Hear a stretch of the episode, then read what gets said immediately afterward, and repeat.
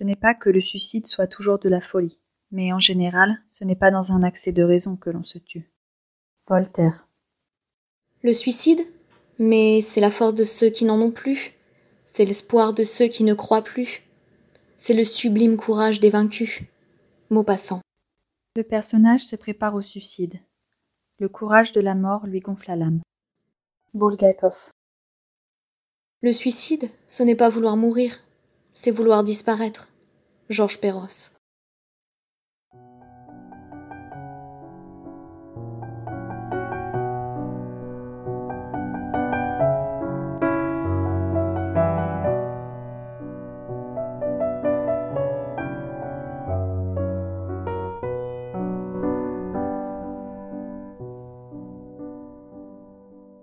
Vous l'aurez compris à la lecture de ces quelques citations, le thème que je vais aborder aujourd'hui, c'est celui du suicide en littérature. Alors bien évidemment, sans avoir la volonté d'être exhaustive, je vais me concentrer plus particulièrement sur les suicides pour l'honneur et les suicides par amour. Tout d'abord, le suicide pour l'honneur. Alors s'il ne tend pas à toucher le lecteur autant que le suicide par amour, c'est pourtant l'un des plus impressionnants à mon sens par la minutie glaciale, par son côté scientifique, par son apparente évidence, par son anticipation, le suicide pour l'honneur représente l'acte fatal. C'est étrangement le moins soumis à la folie. Les suicidés pour l'honneur savent pertinemment ce qu'ils font. Ils font preuve en général d'un grand sang-froid de par une mise en scène rigoureuse, organisée, elle aussi confondante de raison.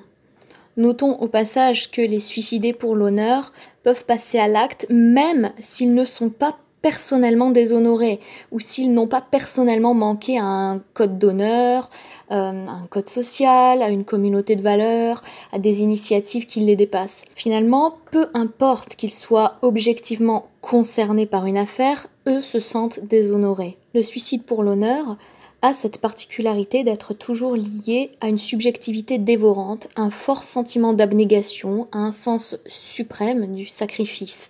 Qu'il soit fautif, individuellement ou non, le suicidé pour l'honneur entend dans tous les cas réparer un préjudice. Il désire porter le poids des valeurs perdues, de trahison d'autrui, ou même celle du monde entier. En quelque sorte, il devient un martyr universel. Sa mort est censée racheter les perfidies de ses semblables ou une faute gravissime.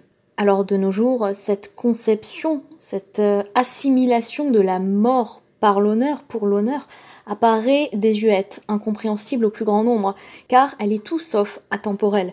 Elle découle d'une vision tranchée d'une société liée à la subordination, à la hiérarchie, à l'ordre, à la place de l'individu qui se révèle être une poussière au sein d'un grand banc de sable, ce qui est complètement aux antipodes de nos valeurs actuelles, en tout cas dans nos sociétés occidentales. Ce type de suicide n'est d'ailleurs pas légion n'importe où. En littérature, j'ai décidé d'évoquer plusieurs ouvrages assez variés et différents, et je suis partie de Yukio Mishima, un des plus grands écrivains japonais euh, du XXe siècle, qui, pour ceux qui ne le savent pas, euh, s'est suicidé par Harakiri et Seppuku. Et euh, les nouvelles que j'ai décidé de partager avec vous aujourd'hui sont Patriotisme et Ken.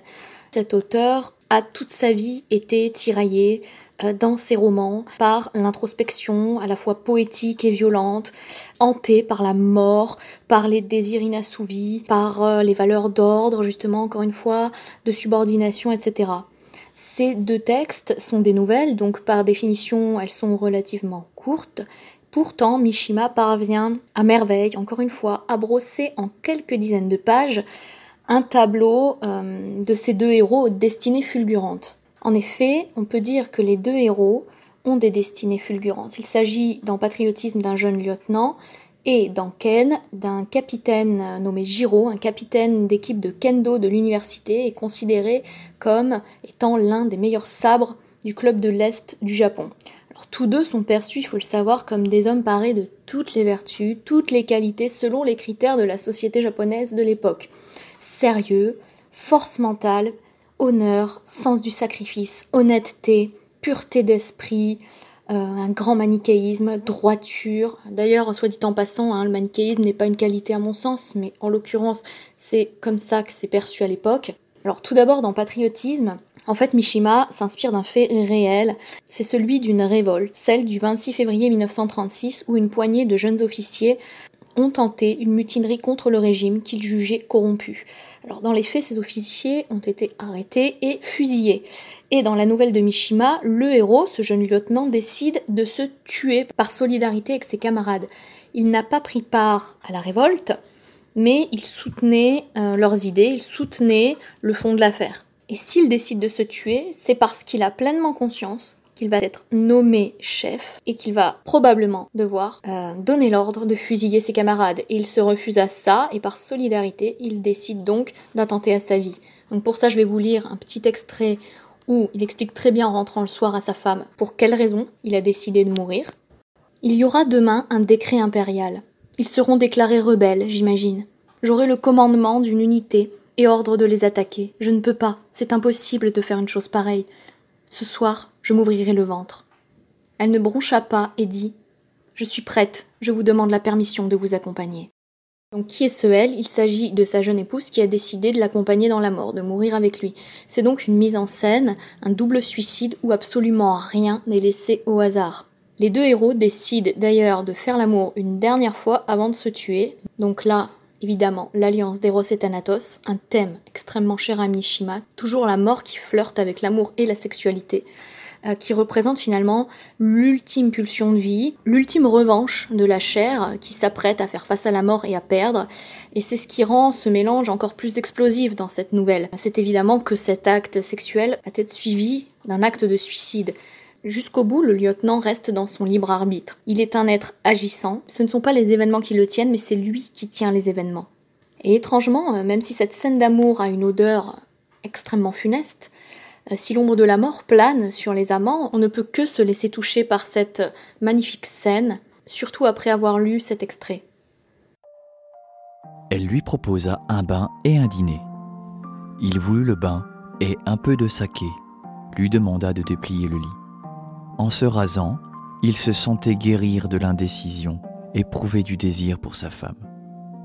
Revenu de la salle de bain, il s'assit près du brasero, remarqua que Reiko avait pris le temps de se farder, qu'il n'y avait aucune tristesse en elle. Il but à la coupe de saké. Elle attendit à Reiko, qui n'en avait jamais bu, mais y trempa ses lèvres. Il la renversa sur ses genoux, regarda son visage, le dernier visage qu'il regarderait en ce monde. Il baisa ses lèvres, aperçut des larmes brillantes qui ruisselaient sous les cils. À peine l'eut-il touché que son corps s'embrasa. Leurs langues se mêlèrent. Ses seins gonflés se dressèrent. La pensée que c'était la dernière fois les exaltait. La proximité de la mort aiguisait leur sensation de plaisir. Comme sa pudeur rompait ses digues, elle le caressa à son tour, posa ses lèvres sur son visage, sur son cou, sur ses épaules, sentant l'odeur mélancolique de ses aisselles, sur son ventre qui allait être percé par le sabre. Ils s'étreignirent étroitement. Elle cria Donc, une fois encore, la mort, le désir, ces deux thèmes qui hantent chaque livre de Mishima, chaque page, chaque virgule, chaque ligne, chaque seconde de sa vie, c'est le frémissement d'un corps plaisir qui devient un corps martyr au seuil de la mort, et cette éternelle balance entre la souffrance et l'extrême bonheur, et avec le plaisir qui va être payé chèrement par la suite. Le dernier extrait, donc que je vais vous lire, c'est un extrait euh, tragique, tout simplement, c'est celui de la mort. Et en fait, il est de loin le plus terrible, tout simplement parce que Mishima n'épargne absolument pas le lecteur. Il n'y a aucune précaution.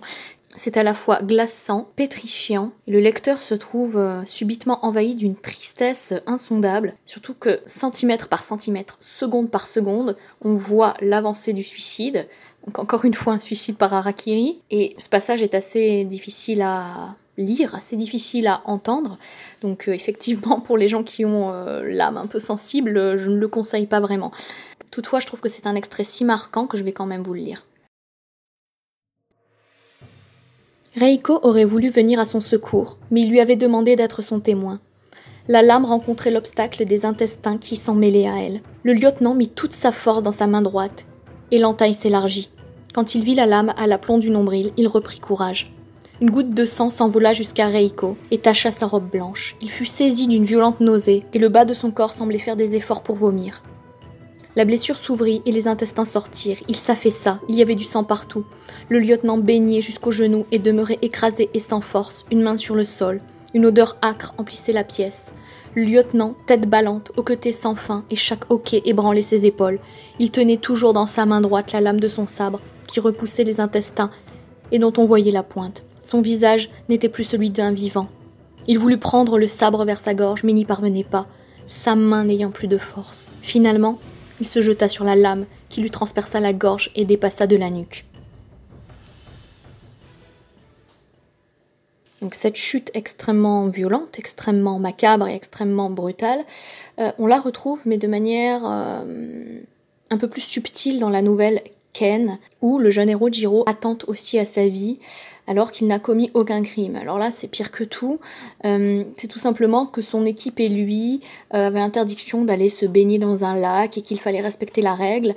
Et euh, personne ne l'a respecté à part un autre élève et lui. Et il se sent tellement investi de ses valeurs de droiture, d'honneur, que l'idée d'avoir failli en fait à son rôle de chef et de leader le hante. Il ne peut tout simplement pas vivre avec ça. On notera tout de même au passage le côté profondément pathologique de Jiro quand même, hein, d'aller jusqu'à se tuer parce qu'il estime devoir payer pour l'erreur, alors pas une faute lourde, mais euh, qui estime devoir payer pour tout le monde. D'ailleurs, Mishima le dit très bien dans cette nouvelle.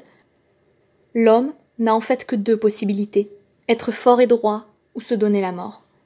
Donc là, le ton est donné, Jiro va se donner la mort. Trahi par ses élèves désinvoltés légers, euh, il apparaît tellement désemparé qu'il ne peut tout simplement plus vivre. Jusqu'au bout, il veut faire euh, figure de pureté, la lumière de la lampe de poche fit apparaître l'éclat de l'armure de lac noir, fit briller l'or du blason, les deux cotylédons dorés. Giraud, serrant son sabre de bambou entre ses bras vêtus d'indigo, était couché sur le dos, mort.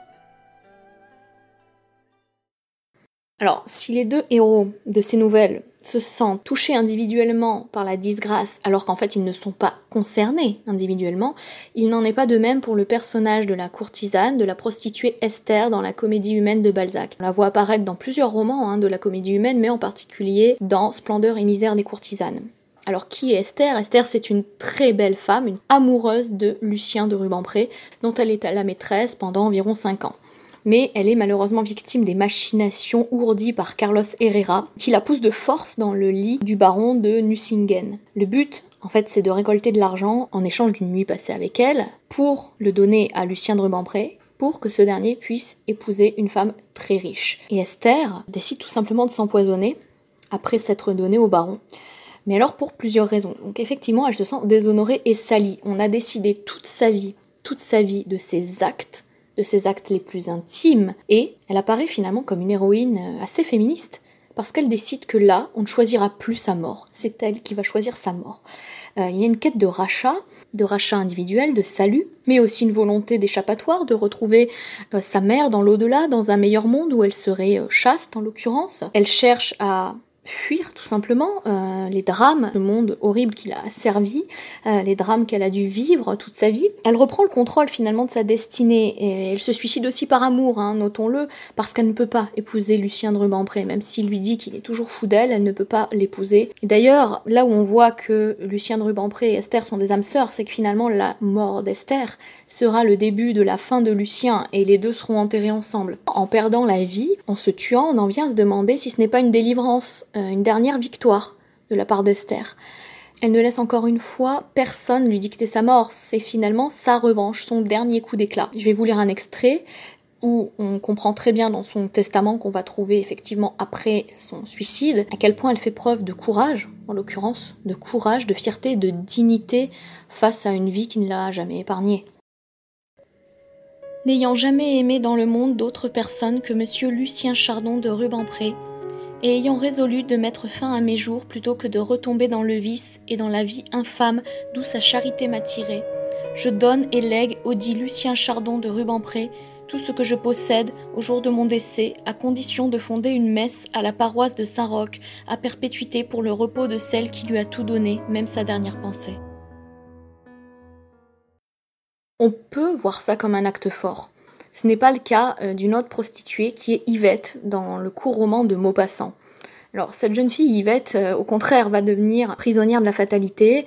Euh, prisonnière, esclave, résignée d'un destin de prostituée. C'est une jeune fille euh, séduisante, Yvette, séduisante, séductrice, un peu minaudeuse, consciente de ses charmes, mais en fait délicieusement femme-enfant, très naïve. Elle ne comprend pas que sa mère est une prostituée, elle pense que c'est une demi-mondaine qui reçoit dans son salon, alors que c'est une prostituée qui est entretenue par tous ses amants. Et ce qui est absolument tragique dans ce roman de Maupassant, c'est que l'héroïne se prend à rêver. Elle croit que les nombreux hommes qui lui tournent autour veulent lui faire la cour euh, et l'épouser, parce qu'à l'époque, euh, c'est l'unique signe de sérieux et d'engagement, le mariage. Une fille perdue, c'est une fille qui n'est pas mariée, ou alors c'est une vieille fille. Et elle, c'est ce qu'elle croit. Elle ne voit pas qu'il ne cherche que la bagatelle, que l'aventure, tout simplement parce qu'elle est plus jeune, plus fraîche que sa mère. Donc là, en fait, ce qui est terrible, c'est qu'il y a une insupportable reproduction sociale qui se fait dans l'esprit de ces hommes qui considèrent qu'en fait Yvette n'est qu'une prostituée, euh, un prémisse de prostituée, un prototype de prostituée, et que comme sa mère, elle ne sera qu'un bout de chair fraîche euh, qu'ils essayent de se disputer euh, coûte que coûte. D'ailleurs, cela entraîne des quiproquos assez tristes avec un de ses prétendants, donc je vais vous lire un petit extrait. Voyons, finissons cette comédie. Voulez-vous ou ne voulez-vous pas? Je ne vous comprends point. Vous n'êtes pas si bête que ça, d'ailleurs je vous l'ai dit hier soir. Quoi donc? J'ai oublié. Que je vous aime. Vous? Moi? Quelle blague Je vous jure. Eh bien prouvez-le. Mais je ne demande que ça. Quoi ça? À le prouver. Eh bien faites. Vous n'en disiez pas autant hier soir. C'est que vous n'avez rien proposé. Cette bêtise. Et puis d'abord, ce n'est pas à moi qu'il faut vous adresser. Elle est bien bonne, et à qui donc? Mais à maman, bien entendu. Il poussa un éclat de rire. À votre mère? Non, c'est trop fort. Elle était devenue soudain très sérieuse et, le regardant au fond des yeux, Écoutez, Muscade, si vous m'aimez vraiment assez pour m'épouser, parlez à maman d'abord, moi je vous répondrai après. Il crut qu'elle se moquait encore de lui et, rageant tout à fait, Mamselle, vous me prenez pour un autre scène en apparence euh, assez anodine, un petit dialogue avec un ton badin, mais en fait, là, toute la destinée d'Yvette est en train de se jouer. Là, Yvette va réaliser ce qu'est sa mère et ce qu'est sa destinée, contre laquelle elle ne peut rien. On est vraiment dans le fatalisme le plus noir, là. En apprenant ce qu'on attend d'elle, Yvette va tenter de se tuer, par honneur, en l'occurrence. Non pas par amour, mais par honneur. Mais elle n'y parvient pas. On pourrait penser que ce suicide raté la place du côté de la vie, mais c'est tout le contraire en fait. La mort aurait pu être euh, vue comme son unique acte libre dans une impasse totale. Au lieu de ça, en fait, elle va se laisser de nouveau glisser dans des douceurs trompeuses et mielleuses, dans les douceurs de la vie. Elle va se laisser cajoler par son futur client euh, juste après cette tentative de suicide. Il lui promet de prendre soin d'elle et elle répond euh, de manière assez misérable d'ailleurs. Vous m'aimerez bien, dites. Sans le savoir en fait, elle échappe certes à la mort, mais elle commence un long chemin de croix. C'est une descente aux enfers. Elle préfère faire contre mauvaise fortune bon cœur et se dit qu'elle préfère encore euh, ce statut de prostituée à la mort, tout simplement. Euh, cette jeune fille que tout le monde veut posséder, mais que malheureusement personne ne veut garder, eh bien elle est condamnée fatalement au même chemin que sa mère. Et c'est ce qui rend, à mon sens, ce roman de Maupassant encore plus triste que la destinée de la prostituée Esther chez Balzac. À côté de ces suicides euh, pour l'honneur, par honneur, on trouve les fameux suicides par amour. D'Emma Bovary à Anna Karenine, en passant par les doubles suicides très connus comme Roméo et Juliette, les suicidés par amour sont au cœur de tragédies romantiques, mais pas seulement. Euh, on les trouve aussi dans des romans réalistes, dans des parcours initiatiques. Euh, cependant, j'avais envie de traiter de suicider par amour moins mis en valeur et beaucoup moins connu. Alors moins mis en valeur pourquoi? Il ne marque pas instinctivement les esprits, ni encore moins les cœurs, et il gagnerait pourtant grandement à être découvert et mis en valeur. C'est le cas par exemple du suicide de Jason dans la pièce Médée de Pierre Corneille. On pourrait difficilement faire un suicide par amour pire que celui de Jason dans Médée de Pierre Corneille. Euh, c'est tout simplement dramatique. En fait, il représente l'entrée dans le néant, dans l'anéantissement. C'est un homme qui a perdu et qui n'a plus rien auquel se raccrocher. Rappelons pour la petite histoire, il était marié à la magicienne Médée, avec qui il a eu deux enfants. Il l'a quittée, il l'a répudiée pour se marier avec Créuse, fille du roi Créon. Mais Médée n'accepte absolument pas d'avoir été répudiée et quittée, et elle va commettre un véritable massacre, une extermination en suivant un plan soigneusement élaboré. C'est totalement machiavélique. Elle brûle vive Créuse en enflammant sa robe, puis elle tue tout simplement ses propres enfants, les deux enfants qu'elle a eus avec Jason. Elle ne se contente pas de se venger de Jason en tuant sa rivale. Hein. Elle a tellement une soif de vengeance qu'elle va jusqu'à tuer la chair de sa chair. Elle laisse euh, Jason démuni, seul, impuissant, isolé, tout petit homme, tout petit homme englouti par des flots de douleur qu'aucun esprit de résilience ne saurait surmonter. Pourtant, Créuse avait expressément demandé à Jason, avant de mourir, de continuer à vivre, de laver sa infamie dans une magnifique tirade. Si Créuse eut jamais sur toi quelque pouvoir, ne t'abandonne point au coup du désespoir. Vis pour sauver ton nom de cette ignominie, que Créuse soit morte et m'aider impunie. Vis pour garder le mien en ton cœur affligé, et du moins ne meurs point que tu ne sois vengé. Adieu, donne la main, que malgré ta jalouse, j'emporte chez Pluton le nom de ton épouse. Ah, douleur, c'en est fait, je meurs à cette fois, et perds en ce moment la vie avec la voix, si tu m'aimes. Mais Jason souffre beaucoup trop. Il n'a pas le courage de se lancer aux trousses de Médée, et c'est en s'excusant envers sa défunte épouse qu'il aimait réellement, qu'il aimait plus que tout, qu'il décide de se tuer dans un monologue absolument déchirant. Vingt transports où sans fruit mon désespoir s'amuse. Cessez de m'empêcher de rejoindre Créuse. Ma reine, ta belle âme en partant de ces lieux m'a laissé la vengeance et je la laisse aux dieux. Eux seuls, dont le pouvoir égale la justice, peuvent de la sorcière achever le supplice. Trouve le bon, chère ombre, et pardonne à mes feux si je vais te revoir plus tôt que tu ne veux. La mort de Jason, c'est aussi la mort d'un amour non consommé, mais tout de même réciproque. Dans Manon des Sources, le personnage du Golin est un des personnages les plus tristes, quand même, je trouve, de l'histoire de la littérature, parce que non seulement il n'y a pas d'amour consommé, mais en plus, euh, il n'y a pas de réciprocité. Pauvre Hugolin, hein, le neveu du papé, qui en plus d'avoir un très vilain visage est littéralement l'objet de la répugnance de Manon. Et ça va donner finalement des scènes absolument euh, déchirantes, parce qu'il n'a même pas la consolation de se dire qu'il a été aimé par euh, cette jeune fille. Donc la scène où il déclare son amour pour Manon devant d'autres villageois est très triste. Elle devrait toucher profondément les lecteurs. Hélas, sincèrement, Hugolin est victime de son passé, de ses mauvaises actions, mais d'un physique ingrat. Le lecteur n'arrive pas à s'attacher à Hugolin. Évidemment que le lecteur a l'esprit un peu plus envahi par l'instituteur. Euh, en plus de déverser euh, ses sentiments qui arrivent comme des torrents de désir et d'amour fou, euh, eh bien il comprend, enfin il a déjà compris hein, que Manon était amoureuse de l'instituteur et il se tourne en ridicule, il s'humilie devant tout le monde dans un extrait, euh, là encore, tragique, mais franchement un très bel extrait qui vaut le coup d'être entendu. Et puis tout d'un coup, je te vois et ça m'arrive que je t'aime d'une façon que c'est pas possible de le dire. Tout le temps, je te vois, tout le temps, je te parle. Le sommeil, ça me l'a tué. Quand je mange, ça n'a plus de goût. Si tu ne me veux pas, ou je meurs, ou je deviens fou. Réfléchis un peu, réfléchis. Tu ne crois pas que ça ferait un mélange terrible? Tout le regret du mal que je t'ai fait et tout le plaisir du bien que je veux te faire. Tu ne vois pas comment je travaillerai pour toi Je sais bien que je suis vilain, mais je suis brave et toi tu es belle pour deux. Et dans les petits que tu nous feras, si par hasard il y en a un qui soit comme son père, moi ce sera mon préféré, mon caganis, mon plus joli, et je lui demanderai pardon tous les jours, à genoux, devant son berceau. Il s'était agenouillé devant elle, il lui tendait les bras, de grosses larmes roulaient sur ses joues, et il gémissait. Manon, mon amour, mon amour Enfin, dans son testament, que les villageois vont trouver après sa mort, Hugolin, qui vient de se pendre, laisse euh, exploser une fois de plus sa jalousie, son chagrin, euh, sa grande clairvoyance, hein, soit dit en passant, une grande transparence d'esprit, où il se montre pour la première fois peut-être lui-même, euh, c'est-à-dire à nu, à nu devant une jeune fille qui ne veut pas de lui. Et on comprend que finalement, Hugolin n'est pas un monstre, c'est un homme avec un cœur déchiqueté tout simplement, et ça donne le magnifique extrait qui suit. C'est à cause de mon amour, et j'ai compris qu'elle me vaudra jamais.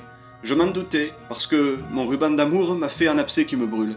Et puis, quand je lui dis devant tout le monde que je veux me la marier, tout lui donner, etc., elle m'a craché dessus en parole. Et en plus, elle s'est réfugiée vers l'instituteur. D'abord, je les ai vus se parler dans la colline. Lui, elle lui tire pas une pierre dans l'estomac, et elle l'écoute en regardant par terre, et quand il a fini, elle se languit qu'il recommence.